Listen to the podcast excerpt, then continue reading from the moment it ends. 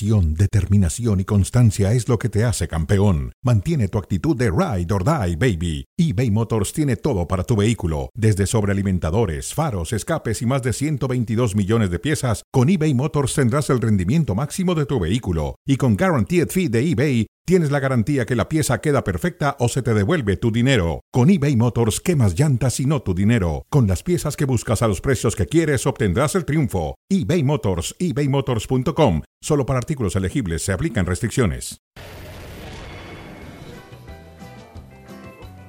La noticia del día, Roger Federer, uno de los grandes, grandes tenistas y deportistas de la historia, ha anunciado su retiro. La próxima semana jugará el Labor Cup, que será su último evento.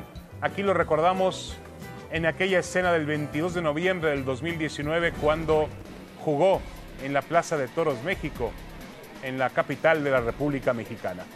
Y de la capital y de la Plaza Toros vamos directamente a Las Vegas, donde ya se vive un ambiente muy interesante, no solamente por las fiestas patrias mexicanas, sino por el tercer duelo, la trilogía esperada, muy esperada por mí, señor Pedrosa, entre Saúl El Canelo Álvarez y Gennady Golovkin.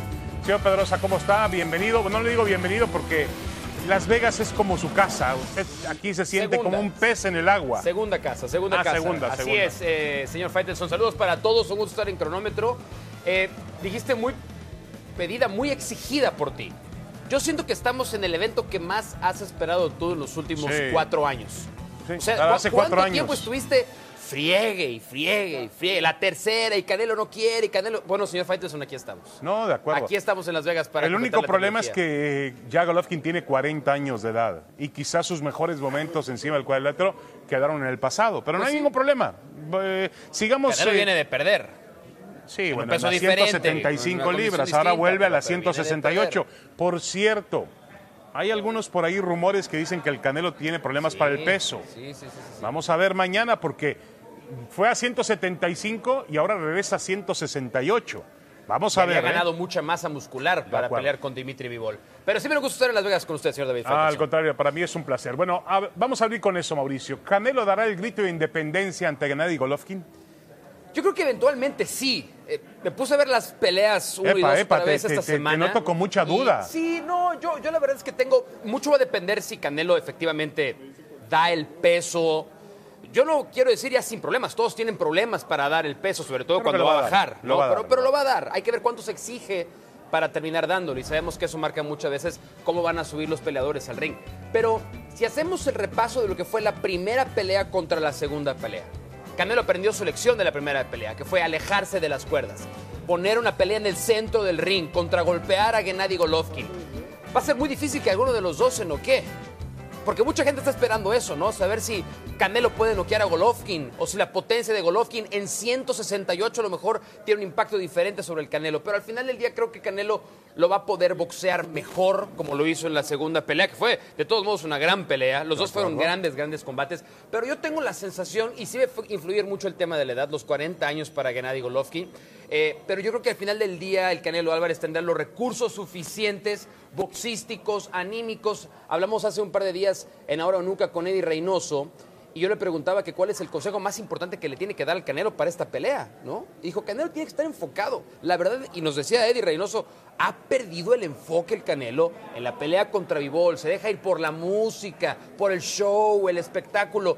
Si Canelo se enfoca en boxear, debería dar el grito de victoria contra Gennady Golovkin el sábado. Sí, yo también creo, es muy favorito. Tendría que suceder eh, algo muy extraordinario para que ganara Gennady Golovkin, pero tampoco sería para mí una gran, gran sorpresa. Golovkin fue un campeón mediano histórico, más de 20 defensas en dos etapas diferentes del título de las 160 libras.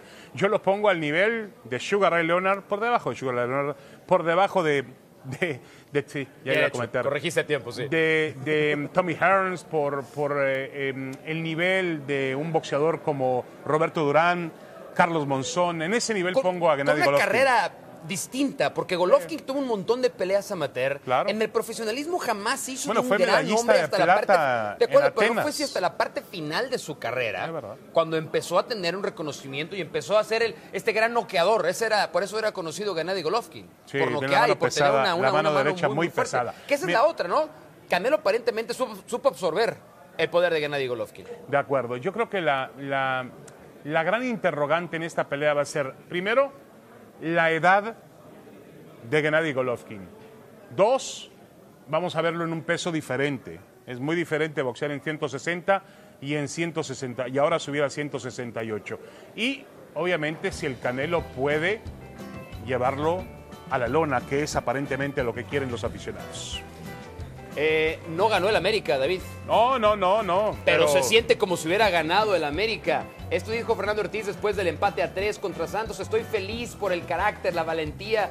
Pero es un buen cachetazo para que sepan que no somos invencibles. Un gran partido en la cancha del Estadio Azteca. Santos puso contra las cuerdas. Leo Suárez se lo restregó al América. Leo Suárez fue jugador del América y ahora en Santos hizo un gran partido. Henry Martín vuelve a anotar, pero el América regresa con un gran centro de Álvaro Fidalgo y un remate de Federico Viñas. Pero fue un gran partido de fútbol y ya nos seguimos preguntando si efectivamente Álvaro Fidalgo, con sus asistencias, con su fútbol, fue el niño héroe de la noche en el Azteca. No, no lo creo. Fidalgo ayer no tuvo uno de sus mejores partidos. ¿eh? Créeme que ha tenido mejores partidos. La vara está muy alta con los que el- partidos de Álvaro Fidalgo esta que el que temporada. jugó anoche, pero yo creo que hay, hay dos historias para rescatar de lo que fue este trepidante partido. Gran juego de fútbol, para mí el mejor en lo que va del torneo. Fácil. Número uno, que el América no es invencible. Que, y lo dijo ayer el propio Fernando Ortiz. Nos dieron un cachetazo. Nos mostraron que nos pueden dominar. Pero no y que- perdió. ¿Eh? Pero no perdió pero, dijo- pero me estás refutando, a mí lo dijo Fernando Sí, Ortiz. bueno, pero tú estás haciendo las No, palabras de Fernando Ortiz como si yo fueran voy- real. no, Fernando Ortiz, Ortiz- lo dice No, para, pero tratar Fernando de, Ortiz- para tratar de sacar la presión No, de la Fernando América. Ortiz lo lleva, lo lleva a ese terreno para tratar de que sus jugadores entiendan que no se pueden confiar. Porque si ese partido es un partido de liguilla, estuvieron a 10 minutos de perder el Pero juego. ayer enfrentó a un gran... Santos es un buen equipo de fútbol. Sí, Santos, sí. Santos es la mejor ofensiva del fútbol mexicano. Empatado con el americano. Ahora empatado con el América después del Creo que el América final. tiene un gol más. Pero, pero de Tiene todos modos, ayer vimos otra faceta del América que no sé si habíamos visto o de la cual estábamos convencidos. Tiene respuesta el América. Cuando el América estuvo contra las cuerdas, contestó, pegó y empató el partido en el minuto 96. Pero- y esa también es una buena prueba para lo que le puede pasar en la liguilla. Ayer el América empatando ganó. No, no, no, no vengas Por con esa supuesto historia. que no sí. vengas con esa Por historia. A ver, estaba sí. 10 El minutos. América empatando, estaba 10 minutos, estaba 10 minutos Santos de Se convenció de acabar que puede con la de racha de, América. atrás. A ver, el América siempre ha estado convencido de que viene, puede venir de atrás. Es un equipo que tiene Bueno, sangre. ahora lo probó. Que tiene ese tipo de, de palpitaciones cuando Ahora juega en lo el Azteca en desventaja. No, para mí dos historias. Una, que el América no es invencible. Y la otra, que el América es un equipo que siempre sabe regresar. ¿No? Es verdad. Bueno, Cruz Azul, con tropas suficientes para vencer al León, estamos, acuérdense, en unas cabezas un tanto de lo que fue la guerra de independencia, ¿no? Las fiestas patrias, Las sí, las fiestas fiestas patrias, patrias para. México, exactamente. Tropas suficientes, yo a las tropas de Cruz Azul las veo hace un buen tiempo bien fregadas, Sí. muy mal alimentadas. No, me- me- las, las tropas de Cruz Azul me recuerdan a Game of Thrones y la última pelea ya del último episodio. No, no. Tienen a un Jon Snow nada más eh, y a tratar de con eso sobrevivir. León ha venido. ¿Quién León sabe qué dijiste? Yo no lo entiendo nada, pero sí, luego, luego ¿No seguramente en la ¿No repetición. viste Game of Thrones? En la repetición voy a revisar con Google quién es. Primero qué es Game of Thrones y después lo demás. Pero no puedes no saber qué es Game of Thrones. Bueno, ya ves, ya ves. O sea, está bien que te dedicas a los deportes, pero. O sea, me estás diciendo ahora no. inculto. Pues sí, un poco. la verdad. La verdad. Bueno, Bueno, bueno, vamos a regresar a Cruz Azul. Eh, sí, Cruz Azul es un escándalo en muchas maneras. Yo le reconozco a Potro Gutiérrez que ha tratado medio de poner orden en el equipo, pero es muy difícil. Porque no nada más a Cruz Azul se le han ido cayendo jugadores importantes por lesión, pero también por baja de juego. Y después también ya llegó este tema en el que la afición de Cruz Azul se ha enseñado con dos nombres sobre los que el, Potro. Gutiérrez ha hecho bien en poner cara como líder ahora del equipo para tratar de que no sea un problema dentro del vestidor. Pero la realidad es que Cruz Azul lo han dejado medio desnudo en términos de potencial, de equipo, de plantel para poder competir con otros equipos que estamos viendo a estas alturas del campeonato mexicano. Porque Rayados ya hemos visto lo bien que está, América vemos lo bien que está, y Cruz Azul está dañando una, una reclasificación. ¿Hace cuánto fue campeón Cruz Azul? ¿Un año y medio? Un ¿Dos año y años? medio, un año y medio. Hoy está arañando Tres torneos. 12. No, de acuerdo posición contigo. 12. Entonces la- la, respuesta es no. yo León creo- viene a la alza. No, de acuerdo. Yo creo que el problema básico de Cruz Azul viene desde el comienzo de la temporada. Terrible las indecisiones de los, de los directivos. Llegaron tarde los refuerzos. La llegada de Diego Aguirre no fue la más afortunada. No sé quién lo escogió. Bueno, yo creo que viene desde antes, Mauricio, cuando echaron a Por Reynoso, supuesto, cuando claro, echaron a Álvaro claro. Dávila. Ese tipo de decisiones han ido minando al equipo de Cruz Azul y hoy tenemos un equipo, perdón, un, un- un- un Cruz Azul que no tiene aspiraciones para mí de nada. No, y ojo, porque puede ser un problema en el mediano y en el largo plazo. ¿Eh? Si no llega alguien a poner orden en ese equipo. Bueno, todavía andan sin director deportivo. Carlos. López sigue fungiendo como un director deportivo interino. Raúl Gutiérrez también es interino. Y bueno, yo creo que hasta el director de la cooperativa es interino. Bueno. David Faitelson quiere desviar la conversación para no hablar de otro triunfo del fútbol de los Estados No, Unidos no, del New sobre York. el fútbol del New mexicano. York, no del fútbol de, de- El de Estados New York Unidos. City Football Club le ha ganado el campeones Cup y le ganó contundentemente, le puso un baile, la verdad. eh. 2-0, 2-0. A ver, ¿pierde la batalla el Atlas o ya está perdiendo la guerra el fútbol mexicano contra los Estados No, Unidos? no, no, mira, el Atlas, a ver. ¿Quieres el un Atlas- recuento de todo lo que ha perdido el No, fútbol no, no, mexicano? muchas gracias, lo conozco. Ah, sí lo el. Atlas, el Atlas es el penúltimo del torneo mexicano. Es un equipo en desgracia. Es un campeón que ya Bicampeón. es un bicampeón, correcto, que ya alcanzó y ganó lo que tenía que ganar y ahora realmente vive épocas bajas, más apegadas, Mauricio, Oye. A lo que era la historia del Atlas generalmente que a lo que ha sido en los últimos dos torneos. Y el New York City Football Club también, ¿eh? Sí, a New York. City se le fue su mejor jugador, Tati Castellanos, a jugar al Girona. Se le fue su entrenador, a medio torneo se le fue el entrenador porque tuvo la oportunidad de ir a dirigir a Bélgica. No es un equipo que esté en un gran momento.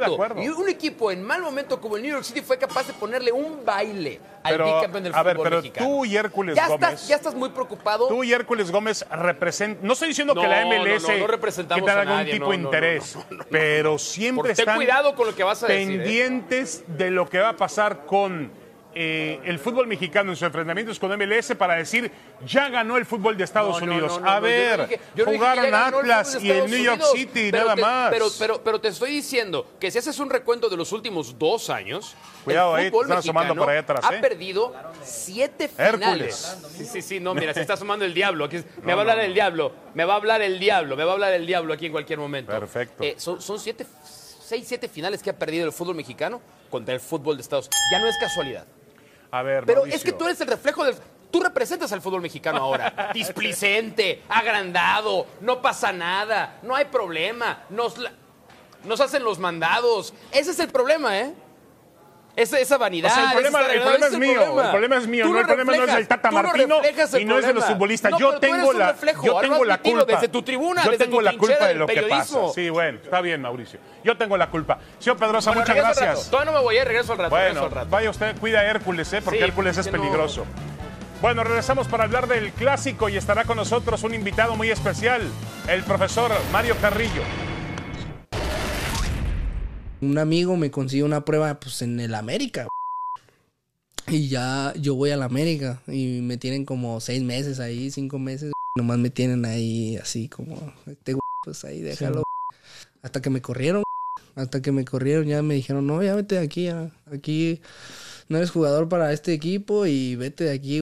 Creo que a veces, como dices, en el fútbol mexicano la paciencia es este, muy corta y a veces para jugadores de esa calidad hay que tener un poco más de paciencia. Creo que a Chivas le ha faltado los últimos años tener eh, ese timing, esa eh, saber leer esos momentos de cada jugador y, bueno, desgraciadamente pasó uno más con como lo que es este Cendejas, ¿no?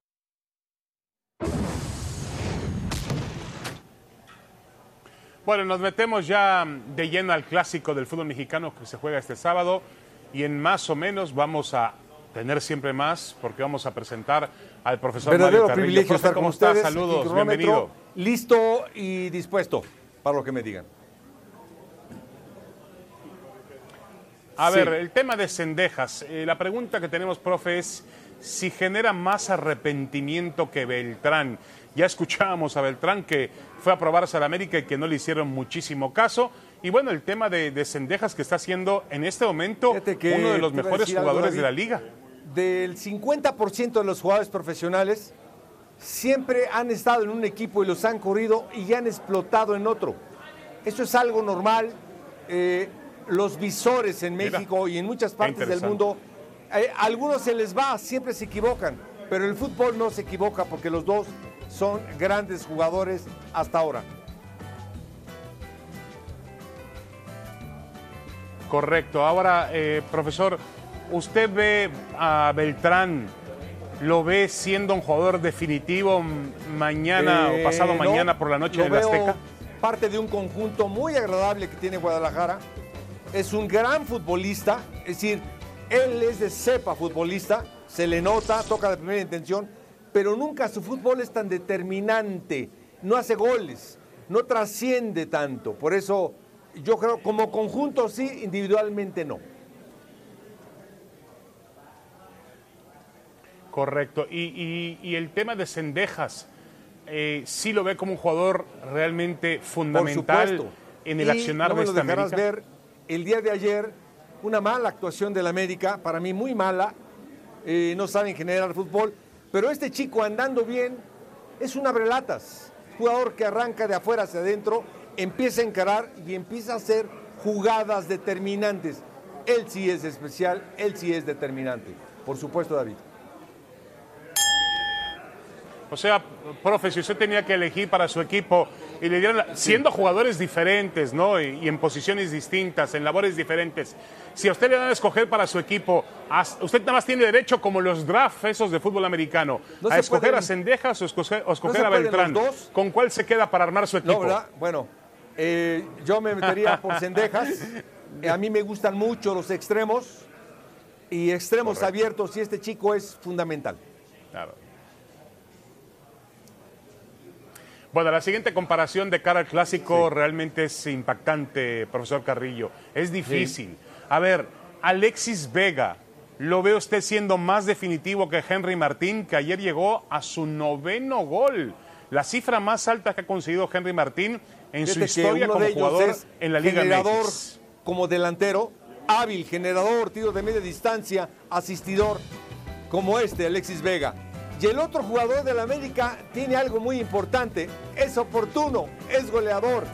En verdad que los dos, los dos van a ser muy, pero muy importantes en este clásico. Sí, usted lo ha señalado perfectamente bien. La diferencia es que Alexis es un construcción, es un constructor del juego.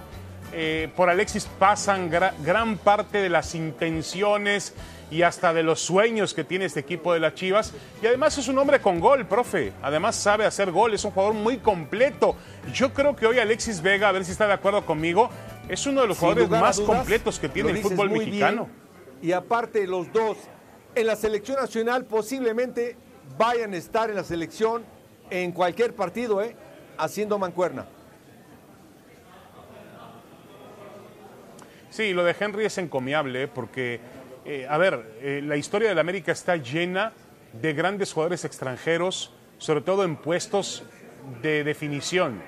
Y a pesar de todo eso, y a pesar de las críticas y de las bajas de juego que tuvo hace muy poco tiempo, Henry Martín ha podido sostenerse ahí como goleador de la. América. El Legítimo, que yo profe tuve fue Carrillo. Clever Boas y por supuesto el siguiente era Padilla, un brasileño y un mexicano. Ah, mire, Aarón Padilla, claro. Correcto. Claro. Bueno, a ver, profe, pasemos a los entrenadores. El papel tanto de Ricardo Cadena como el de Fernando Ortiz. Yo siempre he alabado mucho lo que ha hecho Cadena, porque al final del día tú tienes que tomar en cuenta lo que un entrenador hace con menos. Y me parece que tiene menos panorama, menos lugar hacia dónde hacerse Ricardo Cadena que Fernando Ortiz. Pero, ¿quién entiende más el juego? ¿Cadena Cadena con menos hace muchísimo más, ha generado un gran conjunto y juega bien al fútbol. En cambio, Ortiz, con mucho, ha logrado algo que es muy difícil, hacer un conjunto. No es fácil. Los dos se entienden muy bien el fútbol, pero los dos atraviesan por un gran problema. No saben hacer goles, no saben darle profundidad a sus equipos. Eh, en eso tienen que mejorar, en eso tienen que luchar. Eh, pero yo veo que los dos tienen la misma problemática a la hora de hacer goles. Y ahora que lo dice, profe, anoche yo notaba un poco, un poco extraño a Fernando Ortiz, eh, hablando como siempre de manera muy coherente, pero me parece que en su interior él estaba consciente de lo que usted dice, que el América no tuvo un buen partido.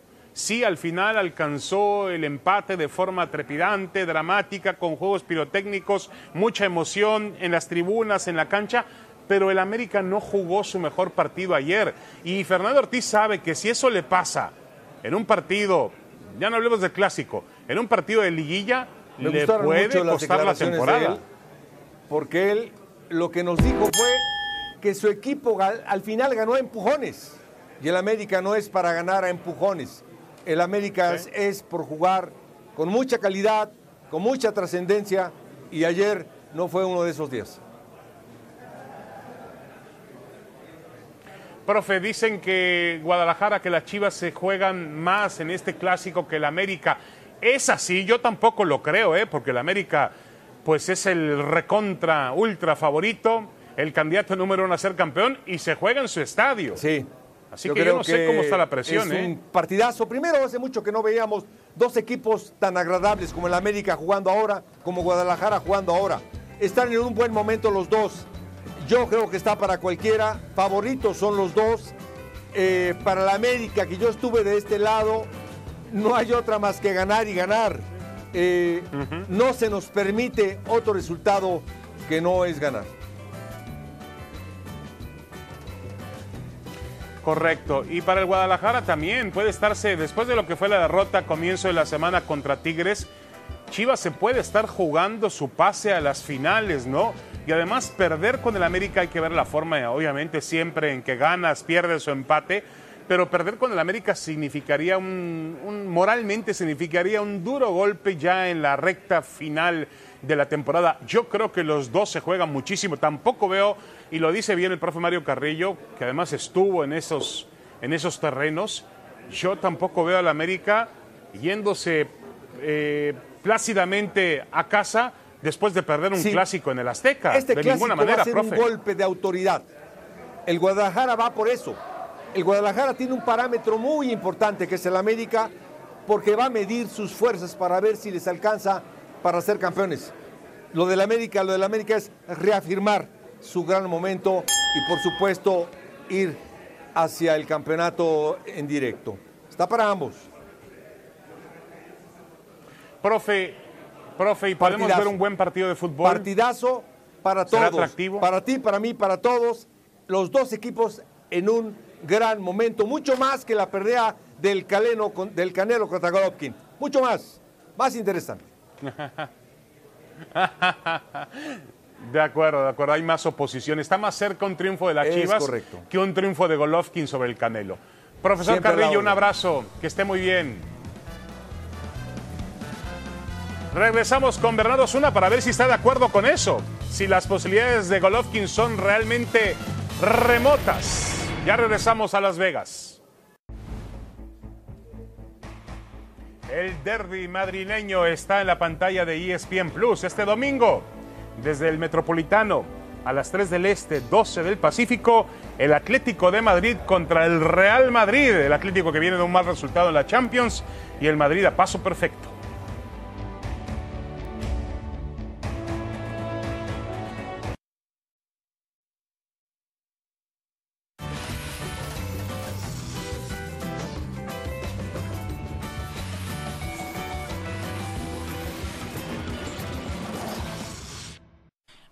Contento, motivado de estar aquí, agradecido con toda la gente, el apoyo que siempre me han brindado. El sábado daremos lo mejor de nosotros para ganar y la verdad es que quiero terminar esta pelea antes de los 12 asaltos. Sé que no será fácil, pero nada es fácil en esta vida y yo, yo, yo, yo vine a lograr lo complicado, así que me, me, me emociona mucho, me motivé mucho para entrenar, hacer un gran campamento. Sé que tengo un gran rival enfrente, un rival muy fuerte, muy inteligente, pero esa es mi tirada para esta pelea. El sábado todos juntos gritemos Viva México, cabrones.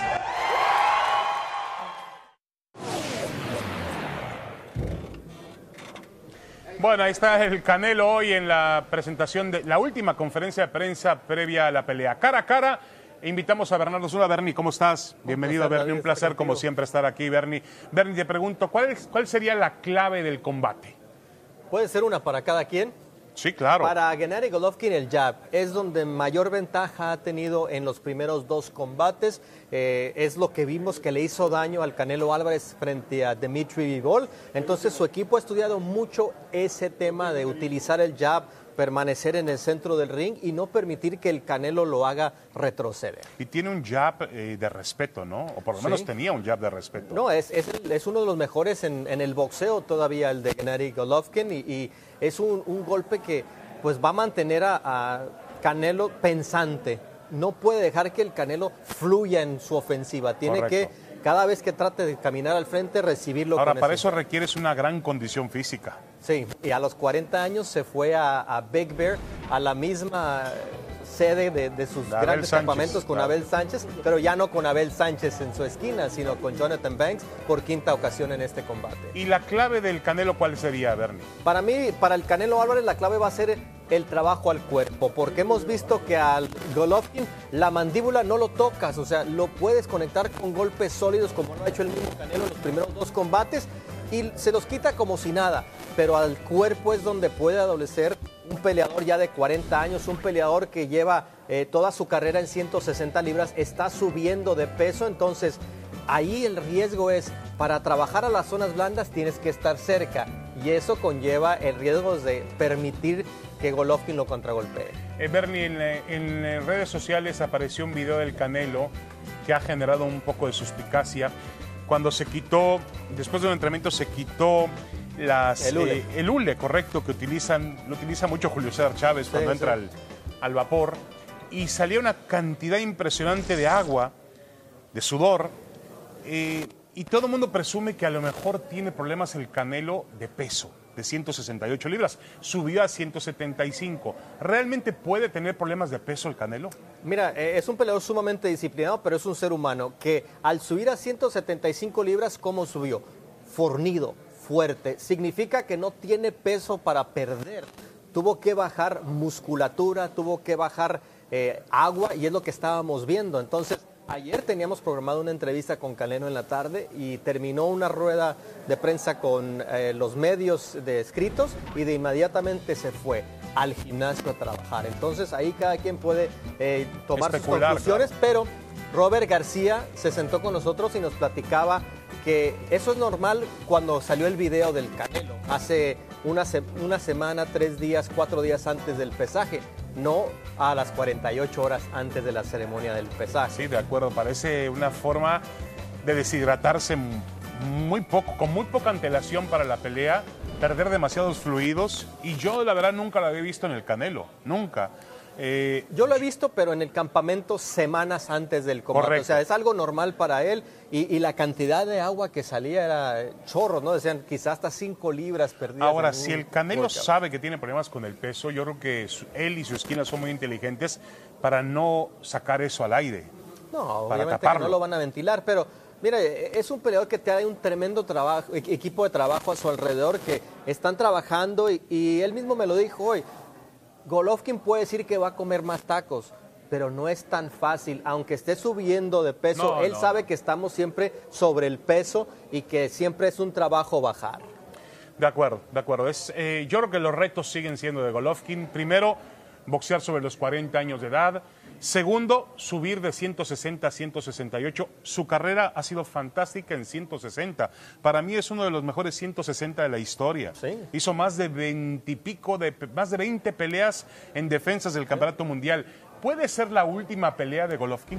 No creo que sea su última pelea. Bueno, pero en grandes ligas. En grandes ligas depende cómo, cómo se desenlace. Si, si Canelo logra noquearlo, entonces sí la gente va a decir hasta ahí llegó Golovkin en estas, en estas grandes eh, ligas. ¿Por qué? Porque de ahí, ¿qué opciones tiene? Benavides, olvídate.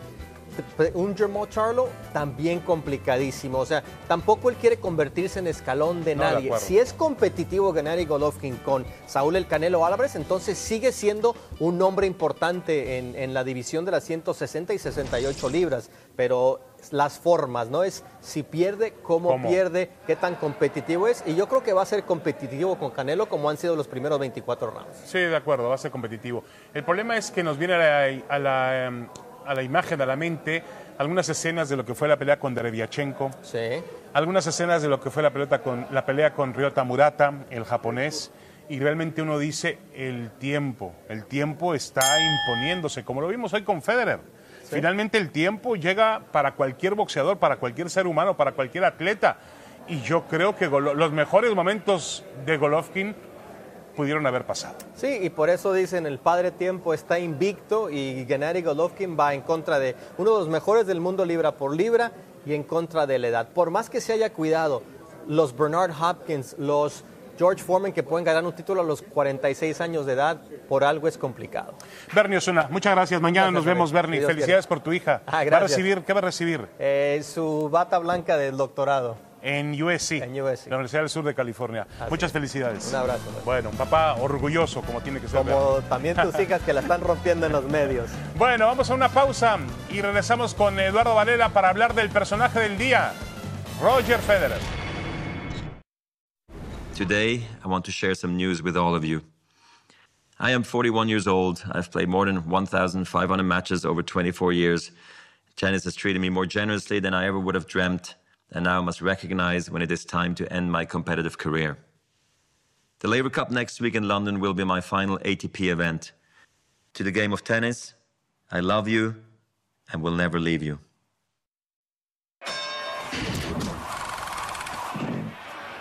Bueno, las palabras de, de Federer, como es Federer, ¿no? A lo mejor no descubren demasiada emoción, pero sí genera emoción en todos los que hemos sido aficionados de su gran, gran talento. Nadie mejor para hablar de Roger Federer que Eduardo Varela, Lalo Varela. Lalo, ¿cómo estás? Bienvenido, un abrazo, saludos. Eh, ¿Cuál es el principal legado que deja Roger Federer? que lo logró todo sin mancha, un individuo ejemplar, un fuera de serie y alguien que supo llevar al mismo tiempo, supo ser humilde, sencillo cuando había que hacerlo, me refiero, fue a las canchas con los aficionados, pero arrogante dentro de las canchas. Un hombre sin mancha y que fue inmaculado en todo el sentido, así como a Wimbledon. Tienes que ir de blanco todo el tiempo. Fue un, un hombre que estuvo blanco en el deporte y que no, no siempre se puede hacer eso, ¿no? Sí, de acuerdo contigo. Ahora, eh, Lalo, el talento de Federer fue un talento natural, es decir, si lo comparamos con sus dos grandes rivales de la última época, tanto Novak Djokovic como Rafael Nadal, eh, la diferencia con respecto a Federer es el talento natural que tiene. Sí, los deportes son muy difíciles, pero creo que el, bueno, el tenis tiene algo que no se juega ni con el pie ni con la mano. Tienes que tener un utensilio, ¿sí? Y para su majestad, el manejo de la Excalibur, muy pocos pudieron hacer en una cancha de tenis lo que él hacía.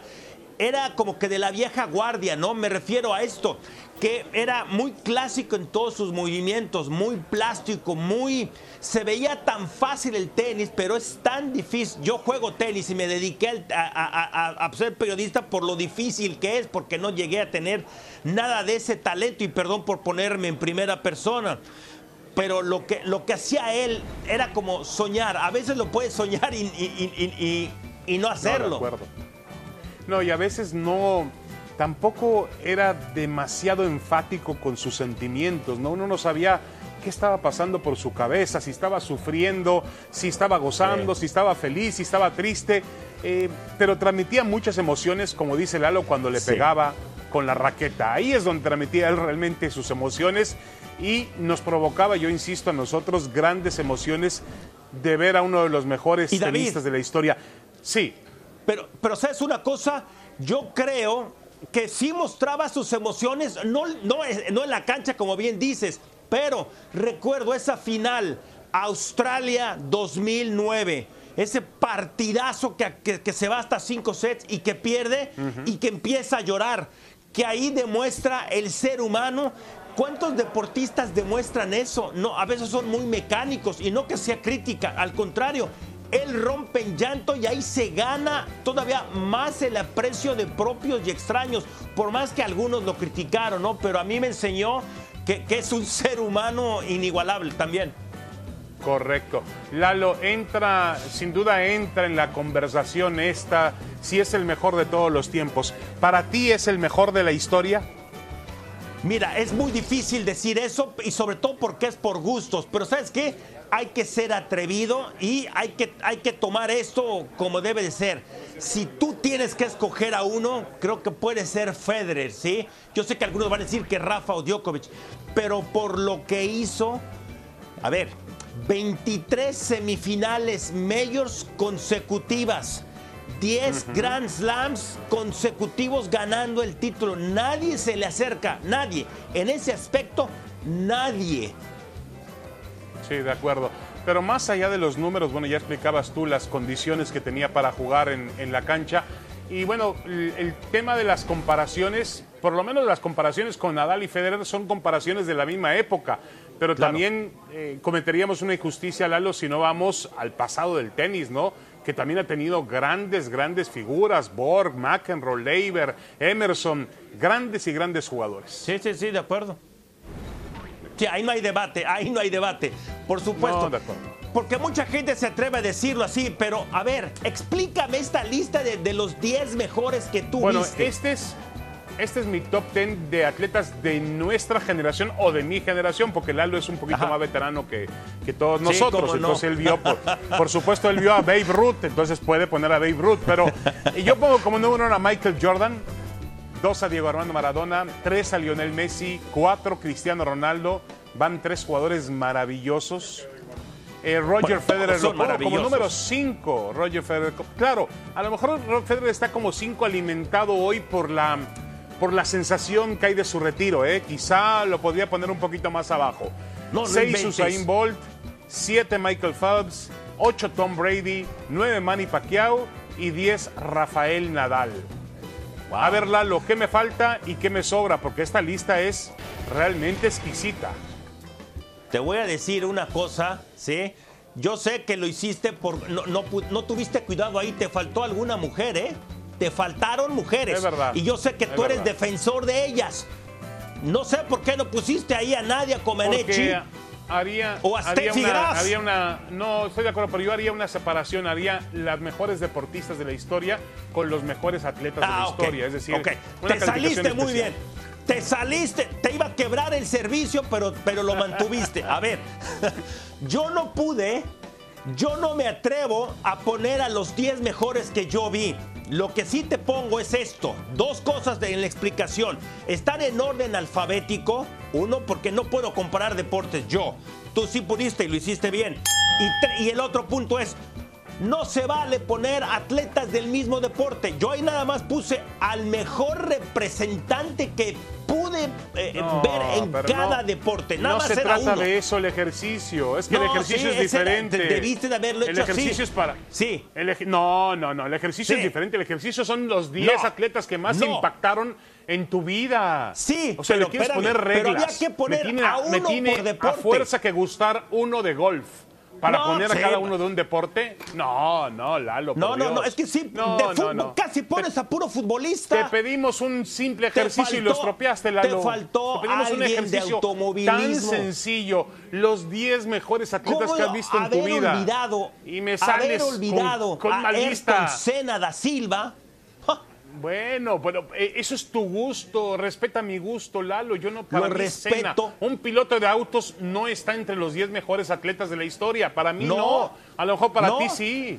Bueno, ¡Qué bárbaro! eso depende. Eso depende de tus gustos. Lalo Varela, un abrazo. Saludos.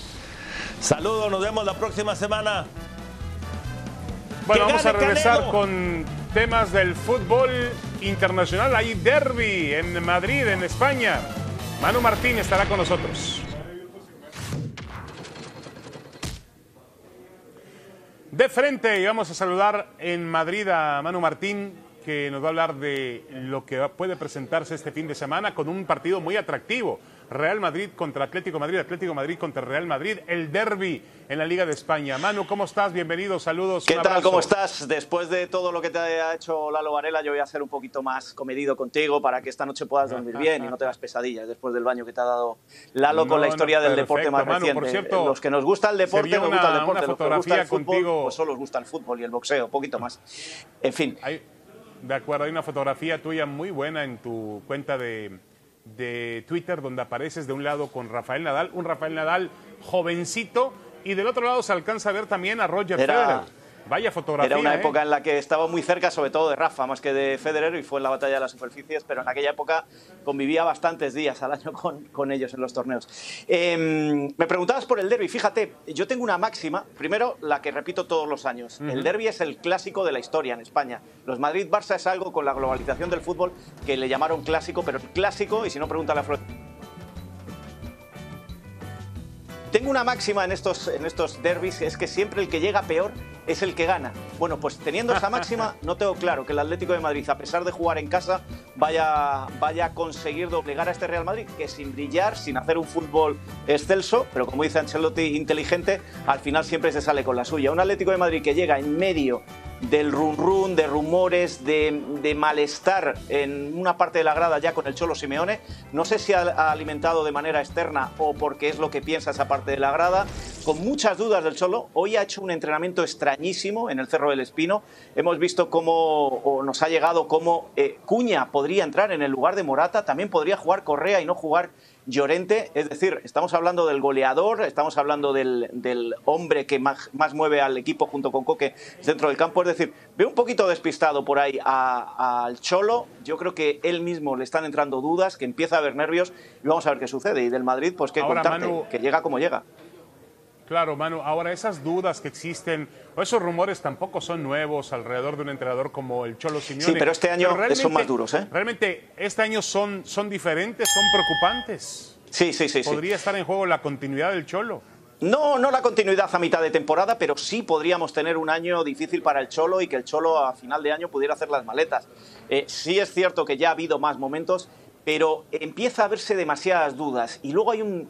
eh, Esto se filtra y, sale poco públicamente, pero te llega la falta de entendimiento que tiene con Andrea Berta, con el director, tec- el director eh, deportivo del Atlético de Madrid. Ya, ya lo hemos visto en otras ocasiones y el Cholo tiene que andar con el problema de Griezmann, tiene que andar con el problema de una plantilla que él cada vez reclama una cosa y le traen otra y eso al final el Cholo lo está acusando y vamos a ver cómo acaba la temporada. Creo que es pronto todavía para decirlo, pero de continuar así no me extrañaría que el Cholo alguna vez tomara una determinación de decir, he hecho historia, eh, desde mi punto de vista, el mejor entrenador que ha tenido en la historia el Atlético de Madrid junto con Luis Aragonés, pero hasta aquí se abre un nuevo ciclo. Y le van a echar de Manu, el menos. tema de Griezmann, ¿por qué Griezmann no es titular? No, es, un tema legal, absolutamente legal, y ya se conocen los términos del contrato. La cesión por parte del Fútbol Club Barcelona decía que si jugaba más del 50% de los partidos en los que estuviera disponible, no en los que, pues por lesiones, por sanciones, no pudiera disputar, el, el Atlético de Madrid le tendría que pagar 40 millones al Barcelona a final de esta temporada. Bueno, eh, el, el año pasado jugó bastantes partidos, a pesar de que también estuvo lesionado bastantes partidos, y el Atlético de Madrid no está dispuesto a pagar 40 millones al Barcelona por un jugador que el año que viene no los va a valer cuando finalice esta temporada, por muy bien que lo esté haciendo en esa media hora que está jugando. Le han dado órdenes al Cholo Simeone, que no le hace ninguna gracia, aunque él diga que es un hombre de club, no le hace ninguna gracia, Ahora- y por eso está ahora, ¿no entrando en el minuto parece- 60, 65, y no hay Correcto, otra razón. ¿no eso de la denuncia es- del Barça, te voy a decir, es mentira, porque si el Barça pensara que Griezmann ya ha jugado los, eh, más del 50% de los minutos, ¿por qué no le denunció en verano cuando necesitaba dinero y palancas? No le denunció Pero- y ahora es un poco de ruido para negociar. Correcto, pero Manu, ¿te parece legal ese tipo de condiciones que se establecen en un contrato? A mí no me parece legal. Es decir, No. yo, yo como entrenador no lo aceptaría. A mí no me pueden No, no, imponer cuánto juega o cuánto no juega un futbolista. La palabra no es legal. Si, si- si ya te estoy diciendo que el Cholo no lo acepta, la palabra no es legal, porque legal es. Y, y- y- y aquí ha salido a la luz, pero te puedo contar contratos y contratos donde hay muchos condicionantes extraños que los clubes, conozco jugadores que ya desde hace años que, que no han jugado los últimos partidos de liga y en algunos casos hasta se ha fingido una lesión, simplemente porque era una cesión o porque tenía que, que- que comprarlos y el club no lo quería o porque tenían que renovarlos. Esas cláusulas existen. Otra cosa es que sea correcto y como tú bien dices, otra cosa que como entrenador el Cholo lo acepta. Y te digo que desde dentro no lo acepta. Para afuera sí. Entonces, para ti, favorito el Atlético de Madrid para ganar el derby. No, favorito el Para Real mí Madrid. favorito el Real Madrid. Pero el Atlético puede ganar. Muy bien. Manu Martín, un abrazo, saludos desde Las Vegas, allá a Madrid. Buenas Un abrazo noches. para todos. Que estés muy bien. Bueno, vamos a ir a una pausa y regresamos con otro gol del Santi Jiménez. El futbolista mexicano sigue anotando con el Feyenoord. Hoy, digamos que hizo el, el sexto de la cuenta.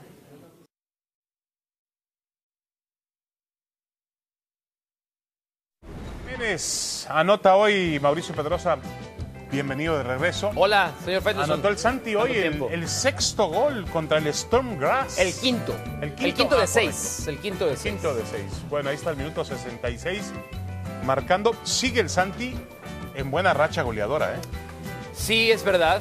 Eh, yo no sé si ya es momento, porque leía un tuit de Luis García, Ajá. ¿no? Que bueno, alguna autoridad tendrá para hablar de goleadores sí, sí, mexicanos cómo en no, Europa, cómo no. Y creo que tiene No tanto como razón. Hércules, pero sí tiene, tiene autoridad. Yo creo que Hércules tiene otro tipo de autoridad. Los dos tienen autoridad, son pero no sé si es momento de goles ya como titular, que no sean con el partido 4-0, 5-0, pero está bien. Va anotando Pero y eso que anote goles, punto. Pero un goleador vayan un anota poquito más. los entrenamientos. Un poquito más. Ya no, no vamos, el señores. sexto. Mañana cronómetro después del pesaje. Nos quedamos con ahora o nunca. Tú también te quedas, ¿eh? No te vayas. No, no, Todo no, el yo- programa. no, yo- yo- Todo el programa. Voy al sushi que me recomendó Pepón.